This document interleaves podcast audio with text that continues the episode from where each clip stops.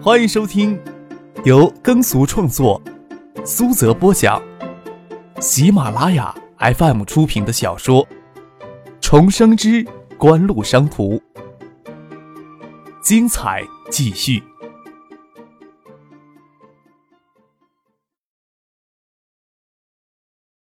第六百二十一集。谢剑南将车停在路边，依着车门吸烟。由于世纪锦湖对沙田东片旧建筑群进行大规模的保护性商业开发，与海州市的一些禁止性的政策法规，彻底压制了锦城地产商业地产销售，以至于联合经典嘉信接手锦城地产以后，被迫跟着世纪锦湖的步伐，对西修建筑群进行完善性的商业开发。迄今为止，一直在持续不断的投入资金。出租率一直都提高不起来，远远没有到回收资本的时候。谢剑南眉头深锁，想着怎样才能将这部分的资产给盘活。但是科王对其持股才百分之三十，嘉信地产才是大股东。就算他想到什么方法，也要说服葛明信、葛英军父子接受才行。这个时候，从两栋楼形成的窄巷子里走出几名男子来。为首的一人三十四五岁左右，穿着淡蓝色的短袖衬衫，剃着短发，露出左臂胳膊处有一条很长的疤痕。其他几个人似乎都是这个青年的下属，看他们走路的位子就知道。谢剑南心里奇怪，这些家伙是谁呢？是过来租写字楼的吗？他并不认识这人，就是红信建设的严文介。看到那个青年站路对面打量着自己。又侧过身来跟身边的人说话。过了一会儿，那青年身边的一个人小跑过来，对他说道：“请问你是科王的谢南谢先生吗？”“啊，我是。”谢谢南点点头。有阵风吹过，眯起眼睛看着街对面的青年，跟眼前的那人说道：“有什么事情吗？”“我们严先生呀，想请你过去一下。”那人很客气的说道：“谢剑南也是心高气傲的人，但是这两年的习惯已经将这种心高气傲收敛在心里，不流露出来了。朝街对面所谓的严先生颔首笑了笑，就穿过前街走了过去，说道：‘在下谢剑南，敢问严先生唤我过来是有什么要指教的地方吗？’哈，指教不敢当，在下红星建设严文介。”严文介伸出手与谢剑南握了握。前些天呀，在建业的时候，与经典地产的林女士磨过面。林女士对谢总的经营才华赞不绝口，是巧遇上了，就想找谢总找个地方坐下来聊一聊，大家结识一下嘛。谢建南最近都没有跟林雪有任何联系，青山那边的烂摊子都交给了父亲在处理。不过他对红星建设有些印象，但是具体有没有有所了解，便说道。啊，我在海州呀，要算半个地主，严先生能否听我的安排呢？啊，那麻烦你了。严文杰见谢剑南还有几分戒心，也不介意，便听他的安排。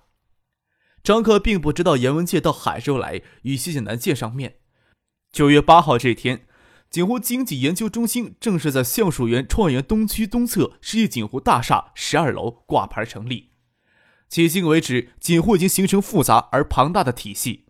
除了锦湖经济研究中心之外，直接冠名锦湖的分支机构也只有锦湖商事而已。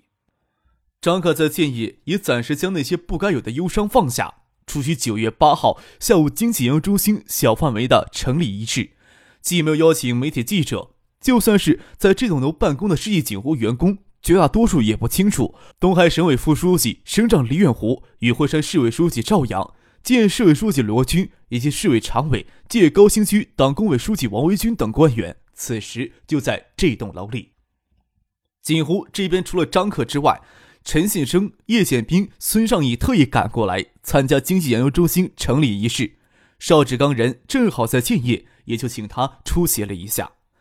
在世纪锦湖大厦的十二楼南侧的会议室里，秋高气爽。敞开的窗外是雁归湖粼粼的水波与妙妙的青山。猎狐坐在会议桌旁，刻意打乱习惯，按照官场排位次序入座，让成立仪式后的小型交流会能更随意一些。这样的交流会，经济研究中心这边却只有兼任研究中心主任东大国商院院长崔国恒有资格参加。今年以来呀，几乎在国际化战略上走出了至关重要的几步呀。略湖入座以后，平淡无奇的开始话题，问坐在他身边的张克：“研究中心主要是为了锦湖国际化战略服务吧？”锦湖许多高级管理层，包括我自己在内，对国内市场有一定的了解，不过对海外市场的思考就有所欠缺。国际化战略的步伐，咱们已经在往外迈了。新成立锦湖商事更是集中了这方面的战略意图。在此前提之下，对海外市场战略进行思考，研究一些长期来说对锦湖有价值战略性问题，就显得比较迫切了。张克耐心的给李远湖解释成立经营中心的目的。另外，锦湖旗下企业规模逐渐庞杂起来，如何提升企业的管理能力，除了管理者自身素养与思考之外，也需要一些专门的机构提供一些发展策略。提高管理层的管理能力经验建议。国内之前对日韩企业管理规模颇为赞赏，不过亚洲金融危机爆发以后，都纷纷放弃了日韩企业的模式，学习欧美企业聘请外部知名的咨询机构对公司发展提供战略管理咨询。欧美企业讲究专业化发展路线，管理在国内通常都找不到合适的零部件供应，这就迫使锦湖无法走专业化的道路，而必须将触手升级到展开，伸到产业链的上下游端。以此为目的，最终所形成的企业体系注定呀是异常复杂的，也很难想象外部的机构对锦湖有精准的理解。这个使命啊，就落在内部经济研究中心的头上了。说经济中心研究以后就是锦湖的战略智囊团就是了呗。赵阳颇为准确的概括了张克的介绍，笑着说道：“现在呀，国内很少很有企业成立以经济研究基础为目标的研究院。”更遑论成立以经济研究、管理、战略、市场为目标的研究院了。锦湖呀，迈出这一步，已经将国内的企业远远的甩在后面了。这一步呀，又飞快的迈了出去啊！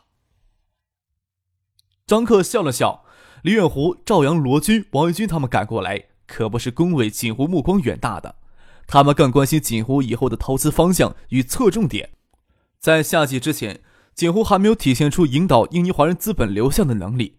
锦湖对地方经济影响依旧是有限的，但是整个夏季截止到八月末，在锦湖商社的直接参与下，从印尼仓促撤离的华人资本集中流向海州、建业、惠山等地，转移资本规模超过二十亿美元，是去年东海省十三个地市同期招商引资规模的两倍，可以说是锦湖已经具备了影响地方经济发展的晋升能力。这时候，中央在江南省启用徐学平的意图也十分明显。东海省要是顺从中央的意图，将锦湖可能带来的发展潜力都拱手让给江南省，那可真是世纪末的雷锋。李远湖、罗军、赵阳、王元军今天赶过来参加锦湖经济研究中心的成立仪式，可不是赶过来做雷锋的，而是希望张可对锦湖在东南省与江南省之间的投资侧重点画出一个大致的框架出来。陆文夫陪同李远湖出席这样的交流会，他在回想出现张克的情况。那年应该是自己陪同徐学平从北京开会回建业，张克与徐学平的夫人到机场给他们接机。那时的张克看上去十分不像十多岁的青年，那种沉稳的气质，倒像一个经历一种种种人生劫难后的豁达与开悟。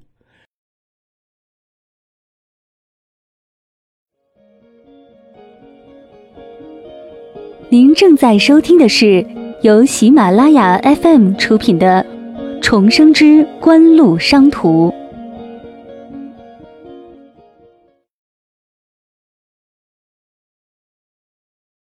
李远湖、罗军、赵阳三人因是中央委员，两人是中央候补委员。罗文夫倒不晓得他们谁能将话题转到正题上去。经济研究中心作为锦湖的战略智囊团，也不仅仅只是为了海外市场战略提供智力支持。张克并没有要要挟李远湖他们的意思。猜测他们这次过来的意思，主动将话题转到正题上，说道：“对国内市场的战略，经济研究中心也会进入深入的研究。之前，景湖很期待东海省、江南省的小江流域区域经济合作能够顺利的开花结果，但更多的也只是期待而已。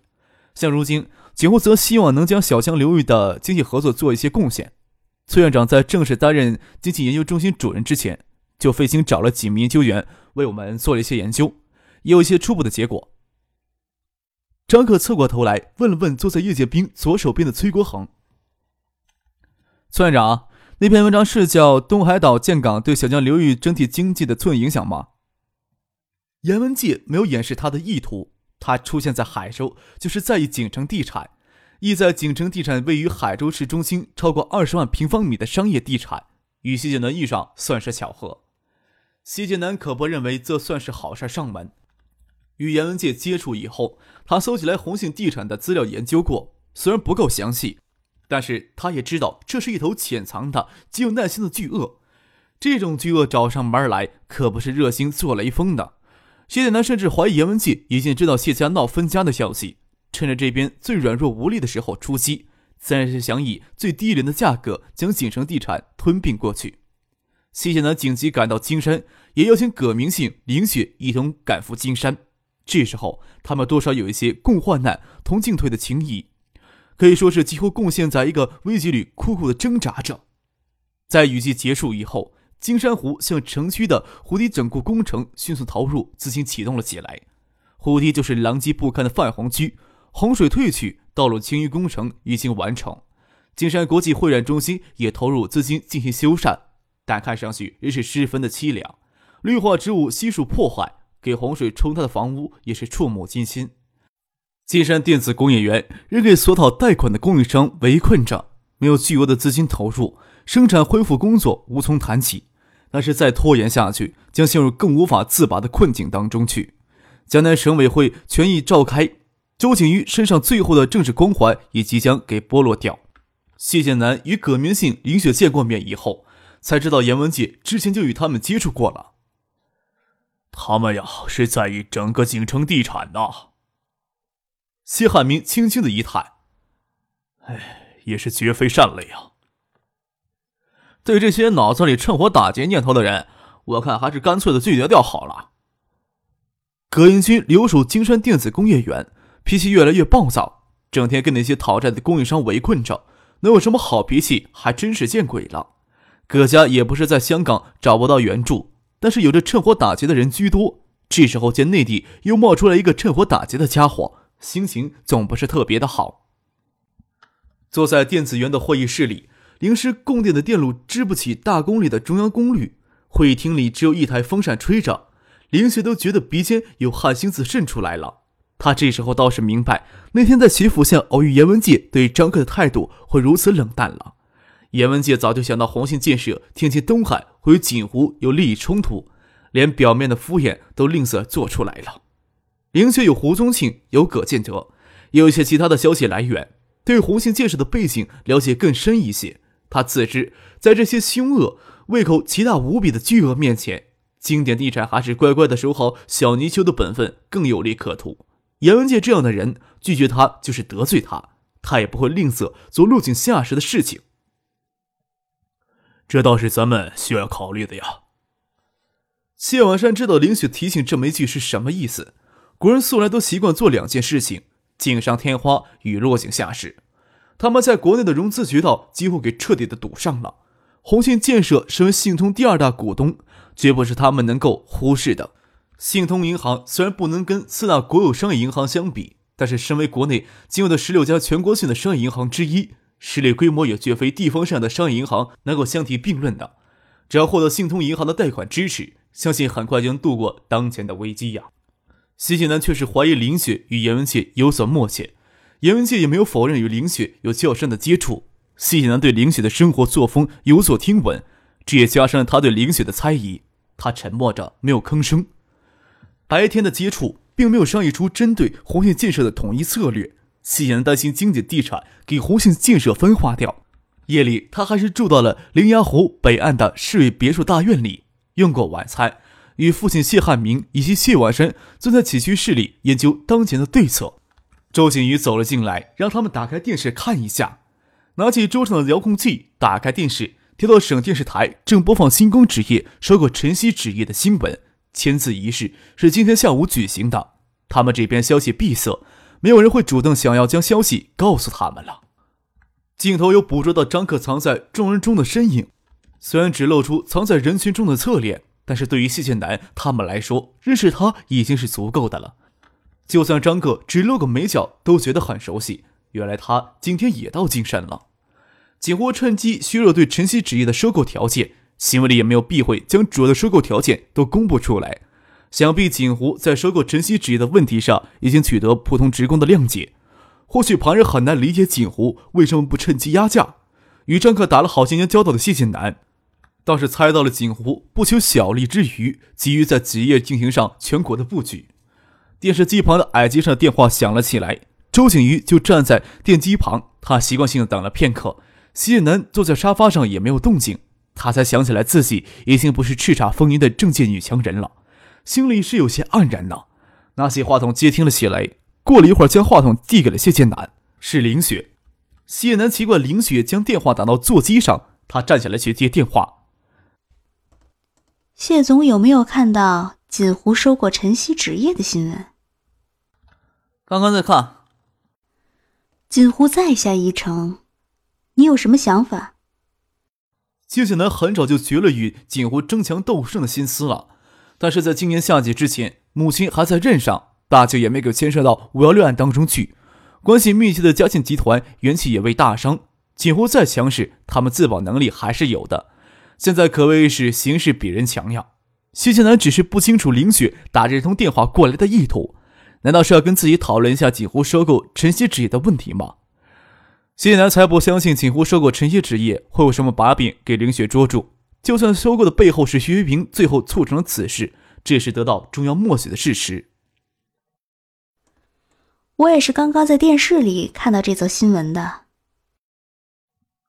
林雪在电话那头等了片刻。未听见谢南有回应。现在能否约谢总出来谈一谈？谢剑南跟父亲还有谢万山打过招呼，就开车出去找林雪了。他的确也想知道林雪与严文杰之前到底有没有形成默契。在金山大酒店楼下的咖啡厅里，谢南见到林雪与海素科技的总裁王海素。与王海素接触过几次以后，他就觉得王海素这个人能力并没有想象中那么强。却是不知道林雪为什么不遗余力的以海素科技为中心来启动两地的软件产业项目。见王海素不言语林雪之间的亲昵，只当做没有看见。锦湖的人也住在这里，我刚看到他们进去。林雪穿着宝蓝色的绸质长裙，低胸露背，光洁雪白的脖子围着一方丝巾，看上去高贵明艳。请谢南坐下来道。今天下午大家到金山来开会，听说是你建议的，但是你下午的话又格外的少。我想着，你是不是有什么话单独要跟我说？我还想着林小姐有没有什么话题要私下里跟我说呢。西南笑了笑，心想：林雪刚才应该是跟张克他们正面遇上了吧？我想知道。你如何正面评价柯王与嘉信的关系？凌雪明亮迷人的眸子一睁，看着谢剑南。面对红信建设伸出来的触手，三家要么共进退，要么两家结合起来牺牲另一家的利益。嘉信在锦城持有股份最大，牺牲嘉信的利益与红信建设妥协，也就意味着最大的保留经典与柯王的利益。